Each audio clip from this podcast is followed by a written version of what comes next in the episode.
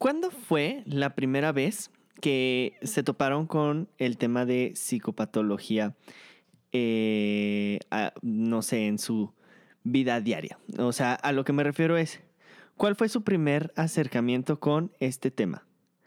Déjenme, creo que me voy a, voy a volver a empezar rapidísimo, digo, X ahorita le hago los cortes y todo esto, porque esto ya no salió del todo bien.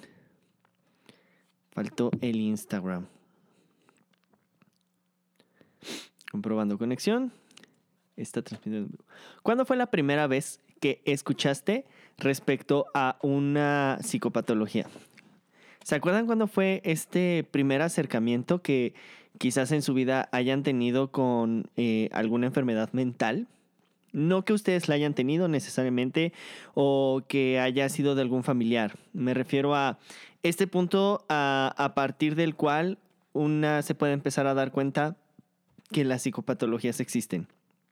Les puedo contar, por ejemplo, si yo me voy a reflexionar para mí, ¿cuándo fueron como mis primeras eh, experiencias, acercamientos de una enfermedad o eh, trastorno mental a conciencia de que lo que yo estaba viendo era un trastorno mental, pues definitivamente eran estas eh, eh, como conferencias que estaban o que ocurrían en la secundaria, eh, no sé, supongo que con estos temas como de educación.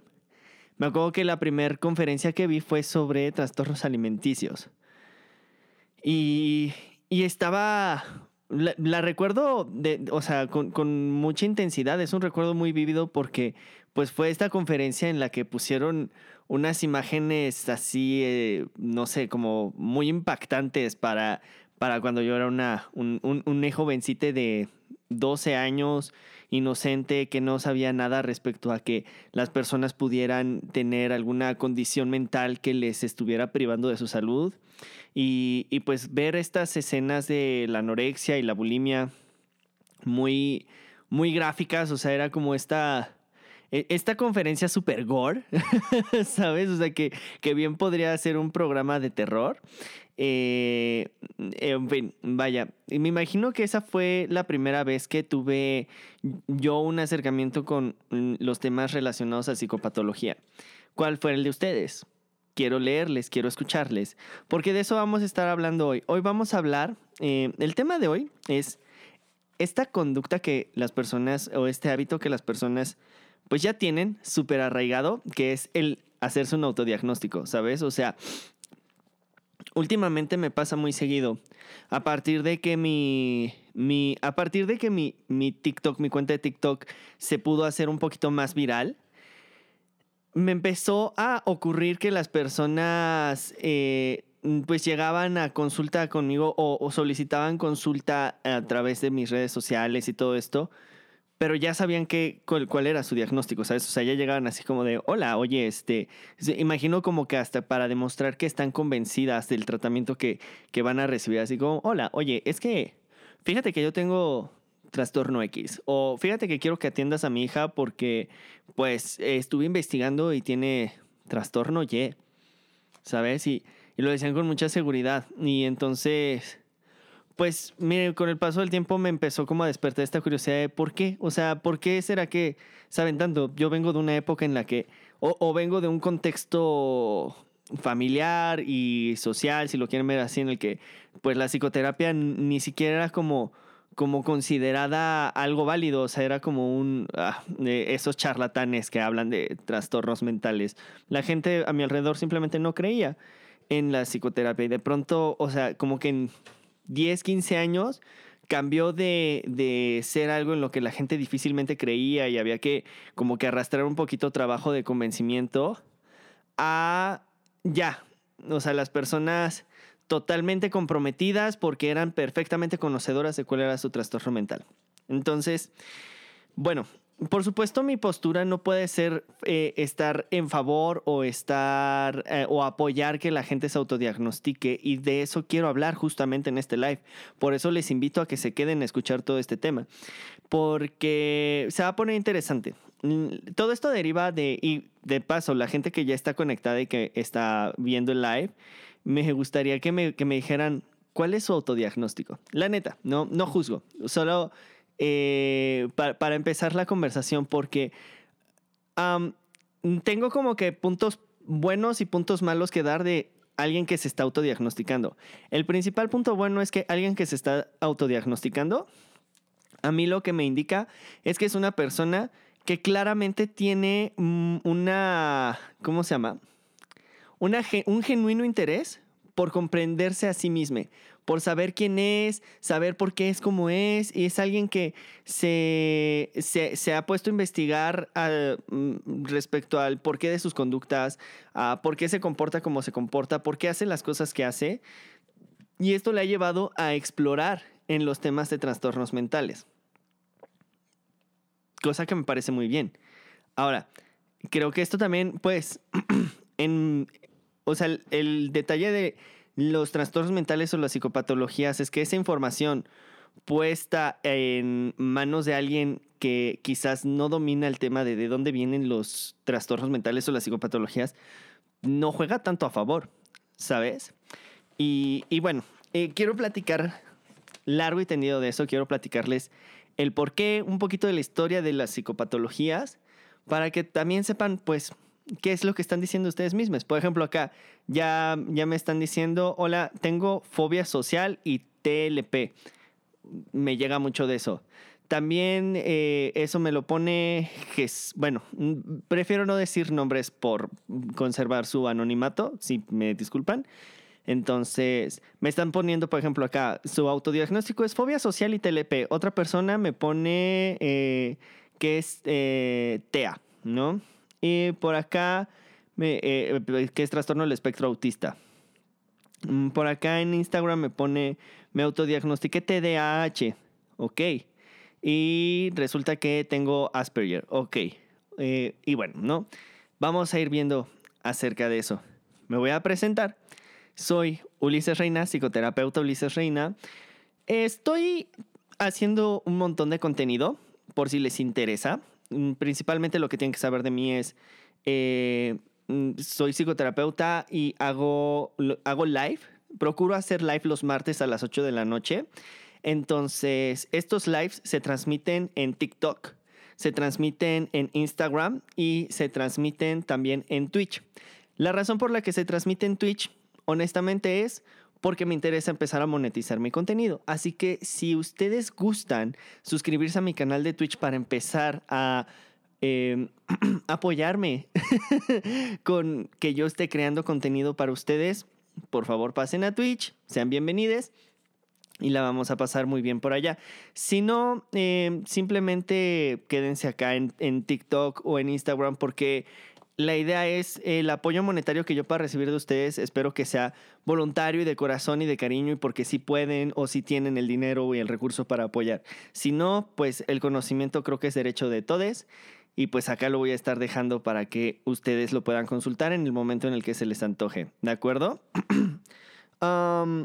igualmente, si en algún momento llegaran a perderse de live porque no llegaron a tiempo, porque eh, se les complicó, eh, no sé, escucharme a buena hora o llegaron tarde al tema, no se preocupen. Todos los lives, las, lo que hago es los subo a mi canal de YouTube y también los pongo en formato podcast para Spotify. Entonces pueden escuchar el contenido tanto como, o sea, en el momento que quieran, ¿saben? O pueden verlo si es que gustan verlo. El contenido queda a disposición de, de ustedes cuanto quieran. Y por último, ¿qué más? Bueno, y pues soy psicoterapeuta, como les había comentado. Si les interesa tomar psicoterapia conmigo, en mis redes sociales, principalmente TikTok e Instagram, que son en las que más activo estoy, les dejo un, un, enlace y se meten en ese enlace y van a poder ver todos, todos, todos, todos mis redes sociales. Entonces, pues les invito a que se metan, vean qué contenido tengo en distintas redes sociales y pues que se suscriban si en las que les interese suscribirse, en las que realmente sientan que me puedan prestar atención. ¿De acuerdo? Y listo. Bueno, voy a leer por acá los saludos. Hola, hola Ram, ¿cómo estás? Quédate. Ojalá te quedes. Creo que este tema te va a parecer interesante. Vamos a hablar de el autodiagnóstico psicopatológico, ¿ok? Em, estoy intentando leer también los, este, los comentarios de TikTok me están diciendo, ah, mira qué padre que estás también en Spotify. Ahí tiene, ¿no? este, ¿qué maquillaje te harás hoy? Pues, el que ya traigo puesto. Y creo que tengo ensoñación excesiva. Ok, sobre ese no había escuchado, que, que de hecho me, me llega a pasar mucho eso, ¿eh? Vamos a ver. La psicopatología. Creo que lo más padre para empezar a hablar de psicopatología es que nos vayamos a los referentes históricos de lo que vendría siendo la, la psicopatología. ¿Qué era la psicopatología antes de ser la psicopatología? Por supuesto, tenemos que acá entonces empezar a delimitar contextos porque no, no me quisiera yo atrever a hablar sobre referentes históricos cuando no tengo los referentes históricos completos de todo el mundo. En realidad mi formación ha sido mucho, muy eh, de Europa, de cómo Europa conquistó América y entonces cómo América pasa a convertirse en una entidad como híbrida entre lo europeo y lo, este, y lo, y lo ah, latinoamericano. Bueno, no, lo que sería mesoamericano o esta fusión de mesoamericano a latinoamericano, todo esto, ¿de acuerdo? Y pues a partir de ahí, con eso quiero apelar a mi ignorancia y decir, desconozco mucho qué está pasando en Oriente, desconozco muchísimo qué pasó en África, desconozco muchísimo qué pasó en Asia. Creo que tengo más claro lo que ha pasado en Europa y por consecuencia lo que ha pasado también acá en, en Latinoamérica. ¿Y de dónde derivan entonces las psicopatologías? Resulta ser que las psicopatologías, antes de ser psicopatologías, tendríamos que hablar de posesiones demoníacas. ¿Y por qué tendríamos que hablar de posesiones demoníacas? O, por lo menos es como el primer punto de partida, ¿sabes? O sea, tienes que voltear a ver qué pasaba con las posesiones demoníacas para poder enterarte del, o, sea, de, cuáles empezaron a ser como las preocupaciones de unas, de, del estudio de la salud o de los comportamientos, o como este filtro, digamos, eh, por así llamarlo, o por llamarlo de alguna manera, es eh, esta manera en la que las sociedades empiezan a filtrar a su población y empiezan a definir quiénes son quienes mm, en ese entonces no eran enfermos, eran más bien poseídos, pero por señalarlos de alguna manera como más englobada, ¿quiénes son aquellas eh, personas cuya esencia no es compatible con lo que la sociedad espera de un ciudadano común y corriente? Hasta ahí, ¿ok? Entonces, esa parte es bien importante que la tengamos presente en todo momento. En, en aquel entonces, no es que las, o sea, las conductas humanas de cierta forma eh, ya existían de muchas formas, o sea, podríamos decir que hay conductas humanas que existen y que han existido desde siempre, en toda la historia de la humanidad, ¿ok? La humanidad se, ha comportado de maneras similares, se ha mostrado y hay evidencia histórica de que ha habido comportamientos similares en distintas sociedades o de que ha habido también situaciones o, expresión de necesidades similares, ¿de acuerdo? Y el, el detalle es que los seres humanos tenemos esta necesidad también de ser un ente social para poder habernos podido conformar como un ente social, tuvimos que haber atravesado un proceso de interacción. Por ahí, por ejemplo, dice que se dice que eh, la sociedad se empezó a formar a partir de que el ser humano antes de lanzar una piedra intentó lanzar una palabra para imponer un límite o para expresar una situación que quería comunicar, ¿de acuerdo? Por ejemplo, acá en psicoterapia de arte eh, bueno, yo soy psicoterapeuta de arte, para quienes no lo sepan. Y como psicoterapeuta de arte eh, tenemos justo esta tesis, ¿no? De que, a ver, el ser humano habla y se comunica hablando desde hace solamente 4.000 años, pero se comunica a través del arte pintando, por ejemplo, hace 10.000 años. ¿Cómo tenemos prueba de esto? Pues a través de los vestigios de las pinturas rupestres. Entonces, esto nos da pie a empezar a suponer que el ser humano pues ha, estado haciendo un esfuerzo de comunicarse más allá del lenguaje desde mucho tiempo atrás. Esto lo vemos a través del arte, ¿ok? A través del arte también puedes empezar a ver cómo, eh, de cierta forma, como que los seres humanos intentaban poder generar estándares de convivencia para que las personas pudieran interactuar y para que los grupos sociales básicamente lograran garantizar la supervivencia de todos sus miembros. ¿Ok? Entonces, esta parte es bien, eh, eh, es bien interesante porque a partir de ahí hubo una evolución. Las principales evoluciones o de las que podemos tener como mejor referente de quiénes fueron en, en aquel entonces quienes se encargaban de prestar atención y ver cuáles iban a ser las conductas que iban a ser aceptadas por parte de una sociedad o una eh, comunidad y cuáles no iban a ser, fueron las mismas religiones. Repito, y vuelvo a por donde empecé. Al final del día, por acá es muy importante el hecho de que, eh, o sea, tengamos presente que mi formación es muy europea. Entonces, eso suena muy mamón, pero, o sea, vaya, mi historia tiene que ver mucho con Europa y con Latinoamérica. Y la iglesia fue muy protagonista o ha sido muy protagonista de nuestra educación a lo largo de, de los años de existencia. Y la iglesia entonces era quien definía cuáles eran los comportamientos que iban a ser aceptados o no aceptados en sociedad, dependiendo de qué, básicamente, de lo que dictara la misma iglesia. ¿Ok?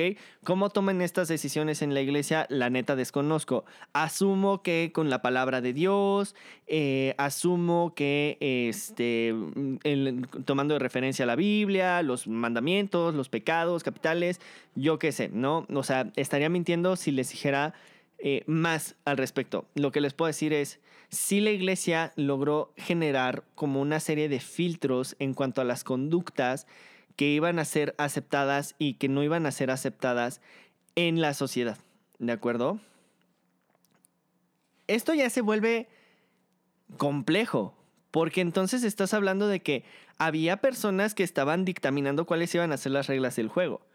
Y cuáles, y, el, cuáles iban a ser las reglas del juego muchas veces tenía relación directa con, pues, cuáles eran los intereses de quienes estaban dictando las reglas del juego. Por supuesto, no, o sea, no, no, es como muy difícil de señalar porque, bueno, o sea, esto se puede volver un tema controversial en 3, 2, 1 y lo quiero mantener más desde lo informativo. Cuando la iglesia empieza a definir, oye, es que estas son las conductas o estos, eh, eh, este es el modelo de conductas que esperamos que la gente tenga ¿Cómo le podemos hacer para que la gente no se comporte de otras maneras? Bueno, pues quienes se comportan de otras maneras debe de haber un porqué. En aquel entonces, la explicación al por qué la gente se comportaba de una manera distinta a la que la sociedad estaba eh, solicitando y que, no, y que no hubiera un fundamento biológico para poder explicar el porqué del comportamiento de dicho individuo, entonces lo empezaron a atribuir a, claro, son posesiones demoníacas. O sea, lo que pasa con esta persona es, se le metió un demonio y el demonio le está influyendo para que esta, eh, eh, este individuo se comporte de esta manera. Porque además, o sea, pensemos que las, los trastornos mentales es algo que las personas desarrollan a lo largo de su vida, no es algo que venga como congénito de nacimiento en algunos casos, claro. Por acá ya empieza a haber evidencia de que la esquizofrenia sí tiene, eh, mm, ¿cómo se llama? O sea, tiene influencia genética y demás, pero esto estamos hablando de avances muchísimo más, o sea, que, ocurrieron muchísimo adelante en la, en, la historia. Ay, hoy ando trabándome mucho, lo siento. Voy a tomar un poquito de agua y voy a aprovechar para leer sus comentarios. Ajá. Me preguntan si hace mucho que empecé. No, como 20 minutos. ¿Usas maquillaje especial para piel de hombre o, eh, eh, el maquillaje no tiene género? El maquillaje, mm, la piel de hombre y la piel de mujer es piel y el maquillaje, no tienes que comprar maquillaje especial para hombre, compra maquillaje y ya. Em, bueno, si es que estás pensando en comprar maquillaje. Eso es lo que me están preguntando por acá y me preguntan hace cuánto empecé y no entendí esta parte del 41%. Pero bueno, el caso es que retomo el tema. Una vez que la iglesia empieza como a generar estos estatutos de las personas se tienen que comportar así y quienes no se eh, están en una posesión demoníaca o lo que sea, se vuelve complicado porque esta gente empieza a vivir marginada de su comunidad, de sus familias, y no tienen un lugar a donde ir. Entonces, pues es gente que queda en situación de calle. Digo, o sea, sí, por supuesto, a lo mejor había como estas intervenciones en cuanto a exorcismos y todo esto, que insisto, o sea, esta es información que a la cual difícilmente podemos tener acceso, además, o sea, es muy difícil que podamos encontrar así como, a ver, este, eh, registro histórico de los exorcismos a lo largo de la historia, ¿no? ¿Qué pasaba con esta gente que presentaba conductas atípicas a lo que normalmente se buscaría que se tuviera en sociedad? Bueno, pues se les mandaba a la calle. Y entonces en la calle eran un problema. Porque representaban un riesgo para la misma población.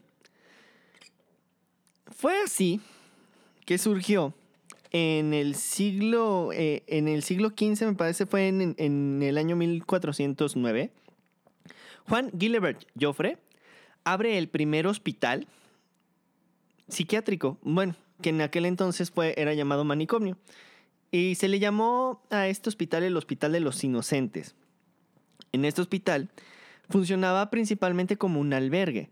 A este albergue iban a vivir las personas que presentaban estas conductas que no tenían cabida en la sociedad, pero que tampoco habían hecho algo malo aún como para poder encarcelarles o poder sentenciarles.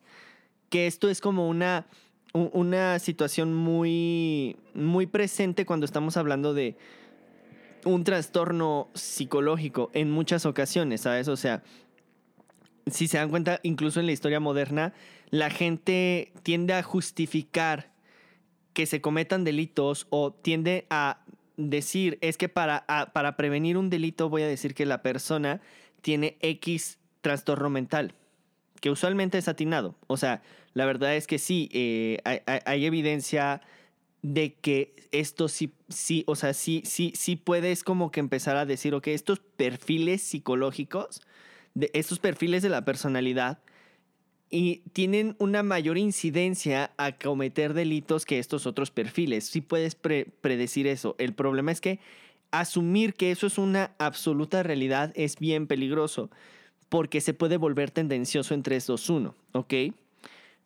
Por eso quería empezar a través del concepto de la iglesia y de cómo la iglesia en un principio fue quien empezó a definir que había gente que lo que tenía era como locura.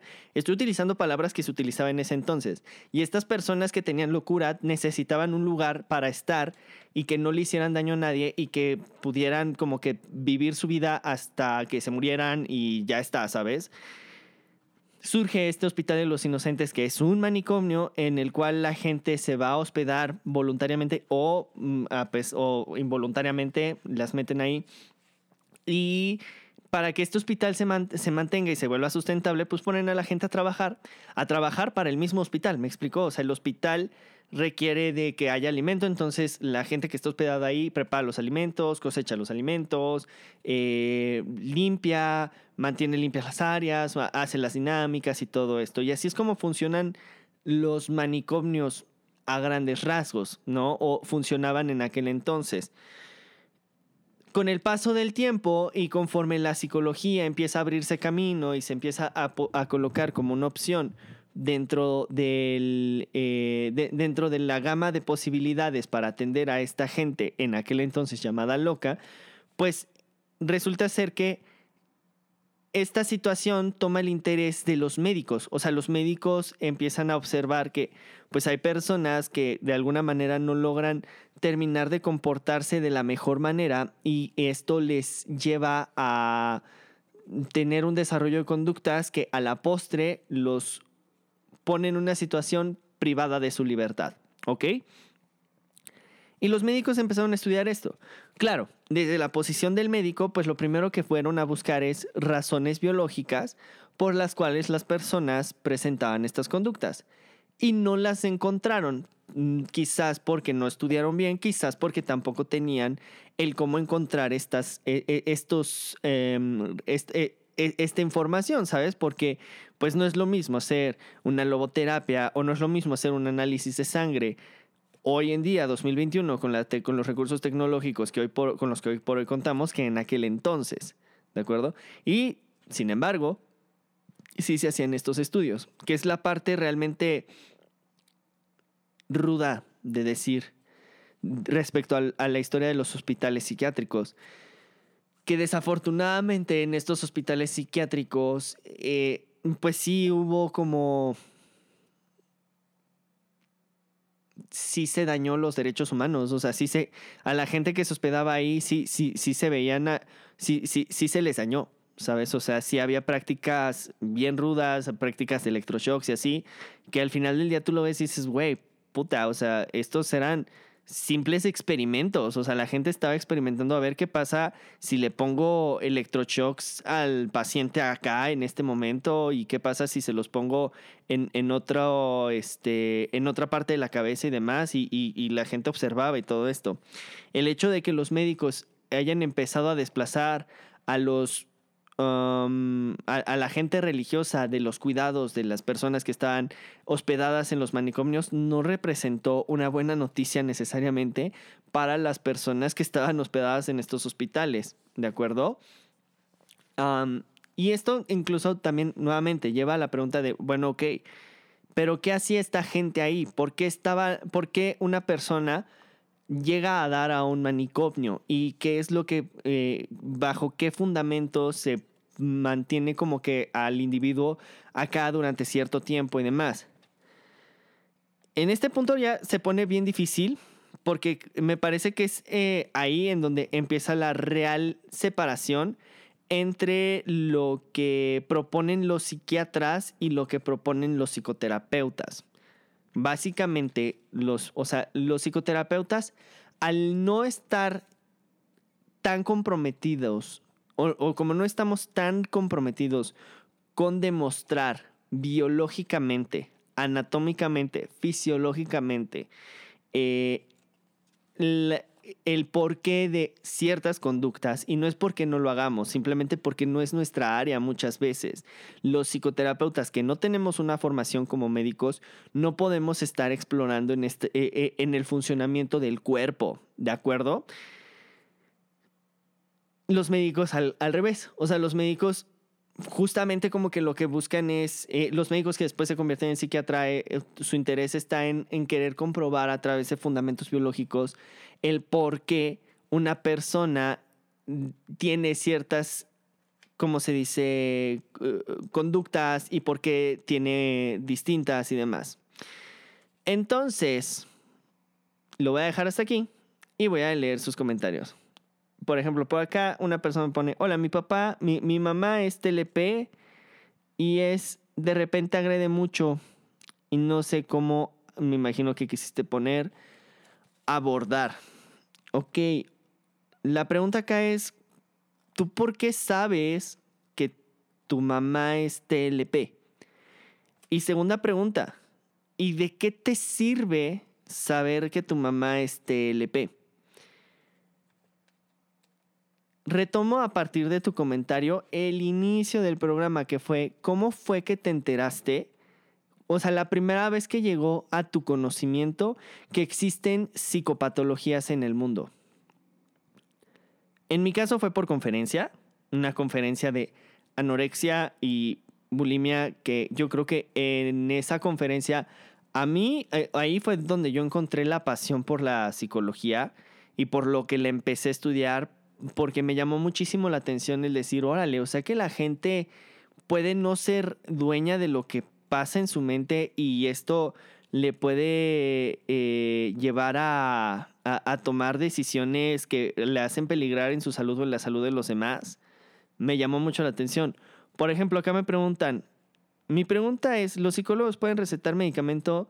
Los psicólogos no podemos, no, no podemos recetar medicamento porque no tenemos una formación eh, médica. Quien puede recetar medicamento es el, eh, eh, es el médico, ¿de acuerdo?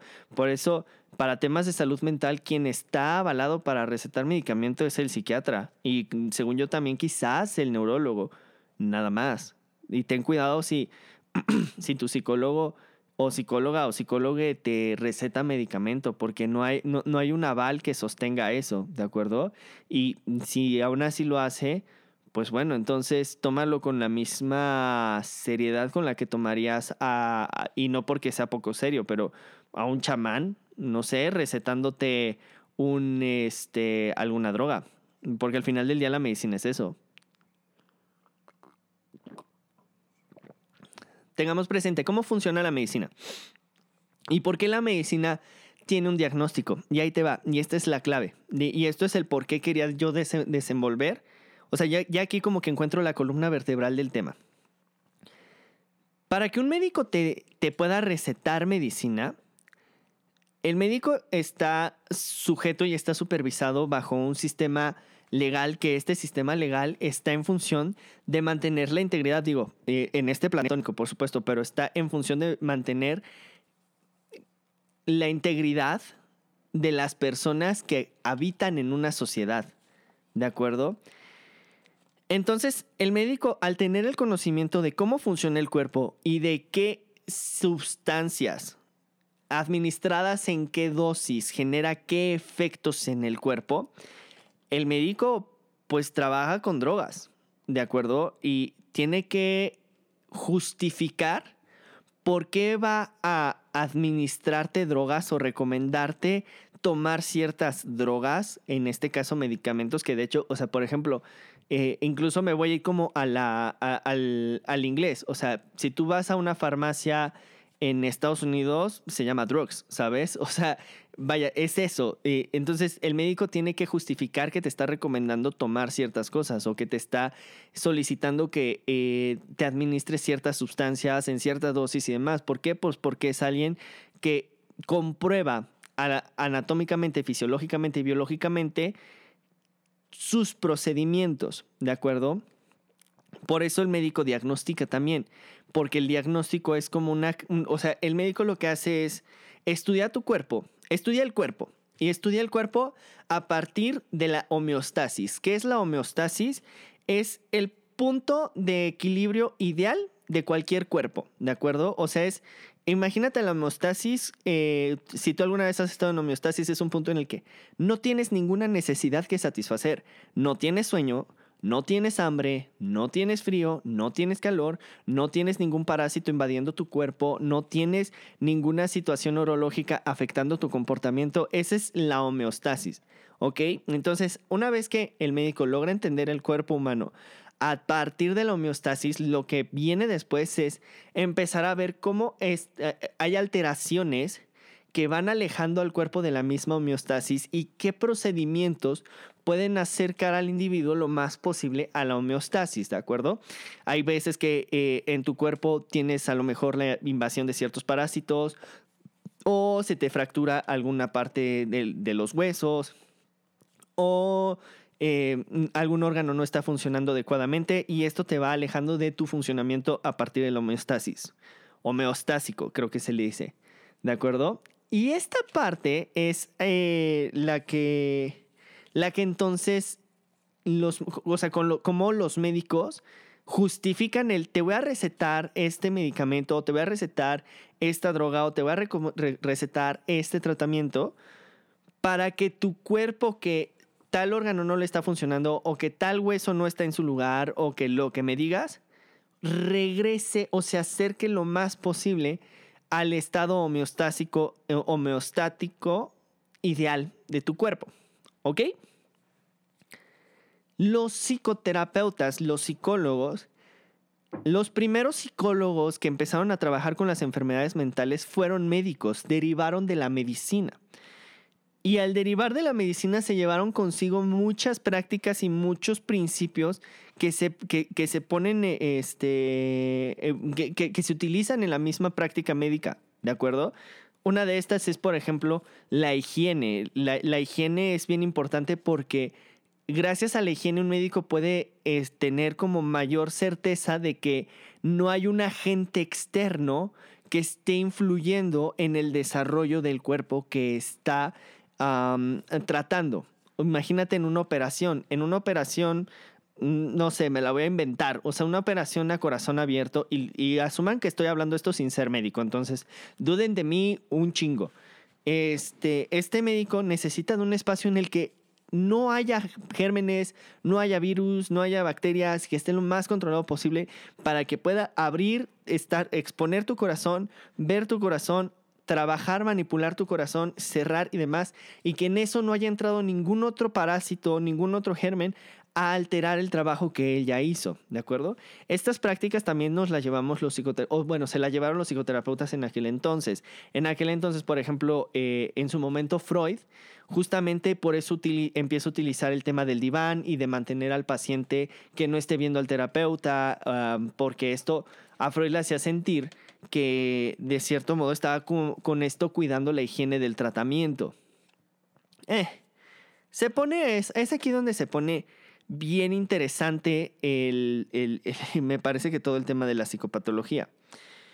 Porque lo complicado es, a ver, los médicos entonces tienen este, este punto de justificación a partir de la homeostasis y es con la homeostasis con la que justifican que te van a recetar algo que te va a hacer acercarte a la homeostasis.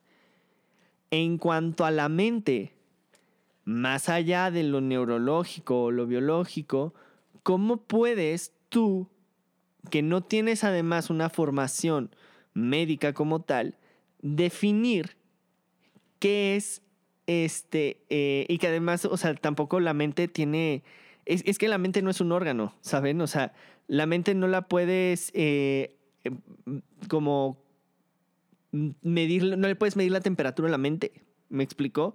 O no le puedes medir el peso. la mente es algo que está ocurriendo en el cerebro. Entonces, no se puede. ¿Me explicó? ¿Cómo le hacen los psicoterapeutas entonces? Pues en aquel entonces le hacían a partir de inferencia estadística. Y es por la inferencia estadística por la que los psicólogos, las psicólogas y los psicólogos, les psicólogos, somos una ciencia no exacta. Somos una ciencia no exacta porque no podemos nosotros controlar todas las variables que están en juego cuando estamos trabajando con la mente de una persona. Nosotros no contamos con un quirófano y que, en el que podamos eh, aislar a la persona de su entorno para que no haya ningún, ningún pensamiento, ninguna política, ninguna idea, ninguna noticia, ningún lo que me digas eh, que pueda venir a alterar la psique de mi paciente no podemos, ¿de acuerdo? Y entonces además la mente se vuelve dinámica, la mente... Ay, el otro día me aventé decir esta locura, este, que creo que es una falsa analogía, pero me parece que ilustra muy bien cómo podemos entender a la mente. ¿Han escuchado que los átomos podemos calcular la velocidad a la que se mueve, la distancia que está recorriendo o la masa y densidad del átomo, pero no podemos calcular las dos al mismo tiempo porque o vemos el átomo, así como que una fotografía del átomo, y analizamos entonces, a ver, tiene esta densidad y tiene esto, esta masa, o vemos cómo se está moviendo. Pero no podemos hacer las dos al mismo tiempo porque ocurre demasiado rápido. Esta es una falsa analogía. Duden tanto como quieran y puedan de mí con lo que estoy diciendo. Me parece una falsa analogía que ilustra muy bien el cómo funciona la mente. ¿Ok? Y, el cómo funciona la mente de los pacientes. La mente de los pacientes de verdad, o sea, es una y para la siguiente sesión es otra. Y entonces lo que tenemos es como fotografías de cómo va avanzando la mente del paciente para poder ir haciendo nuestras inferencias estadísticas. Pero si se le cruza una experiencia límite al paciente, si se le cruza una mala noticia, si se le cruza que se, que se encontró una revista, que se encontró una exnovia o un exnovio o un exnovio o que este, le, le, le, brincó una, no sé, se sacó la lotería, lo que me digan, todo eso, te cambia la psique del paciente. no drásticamente, por supuesto, Pero bueno, o sea, a lo que ves entonces, en psicoterapia empiezas a jugar mucho como con estas inferencias estadísticas. Lo que haces en una inferencia estadística es que tomas un promedio y este promedio defines, ok, mm, lo común, lo usual es que la gente se comporte de estas maneras. Esto es lo que se espera de la gente, ¿no? Y, conforme a ese promedio vas viendo qué tanto se aleja alguien del promedio, tanto, digamos, para un lado como para el otro, para la derecha o la izquierda. Se le llama, de hecho, esto a la campana de Gesell. a ver, lo voy a buscar por acá en internet. Y lo voy a compartir. Campana estadística.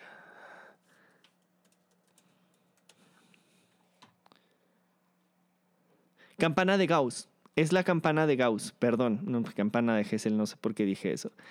Es la campana de Gauss. En un momento lo voy a compartir acá en mi... Sí, ya me están diciendo, es la campana de Gauss, justamente. Y lo comparto por acá en el Twitch.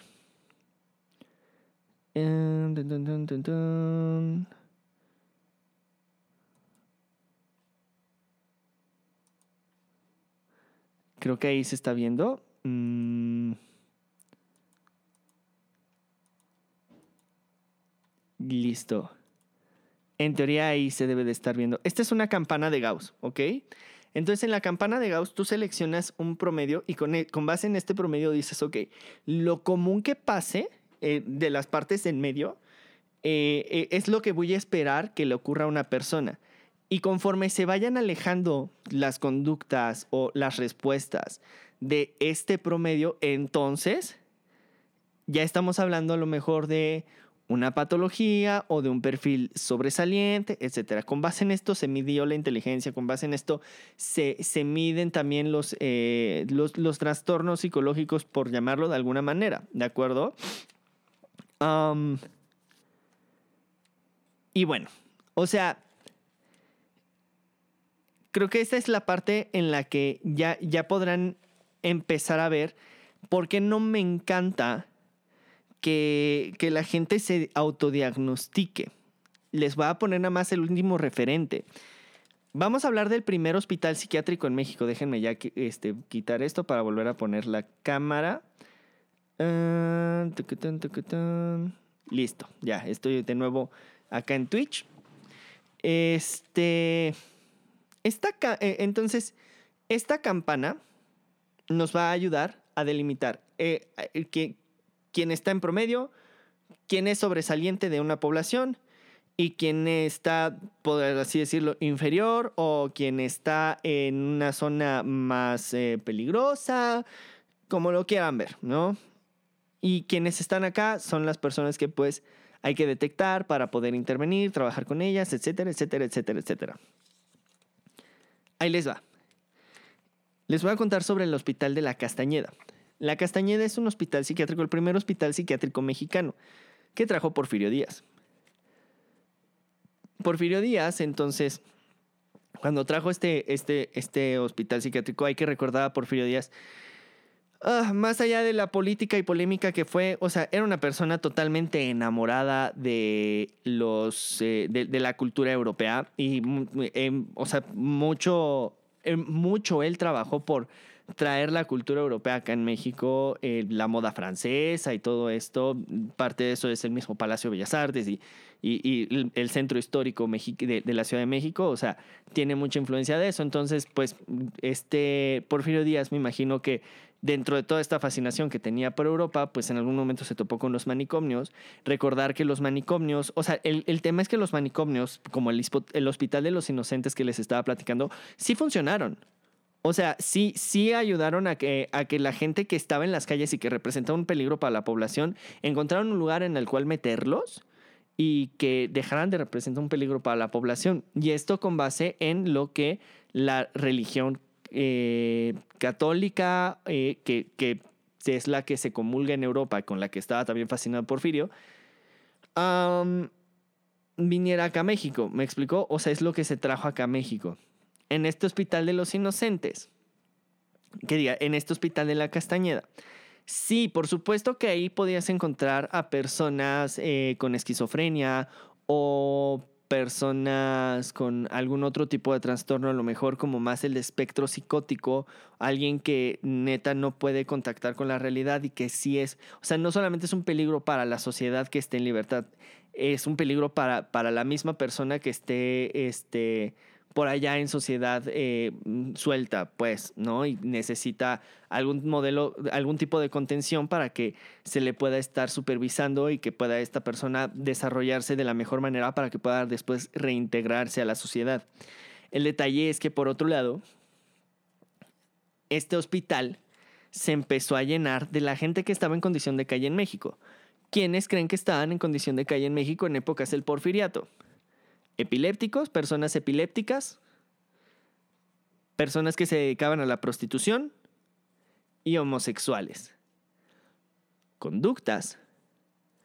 O bueno, en el caso de la epilepsia, voy a dejar la epilepsia como un punto y aparte, ¿de acuerdo? Porque ahí hay, una, hay, hay un sustento neurológico. Pero homosexuales y prostitutas. Homosexuales y prostitutas no es que sea una psicopatología es que es algo que la sociedad no toleraba en aquel entonces. Y no es que la homosexualidad o la prostitución representen un peligro real para quien ejerce esa conducta o para las demás personas a su alrededor. Eh, sé que me van a hablar de la higiene y demás, pero no quiero clavarme en eso. O sea, entendamos el punto. Estas conductas para la moral de aquel entonces eran conductas que no podían permitir que se desarrollaran libremente. Y por eso es que se les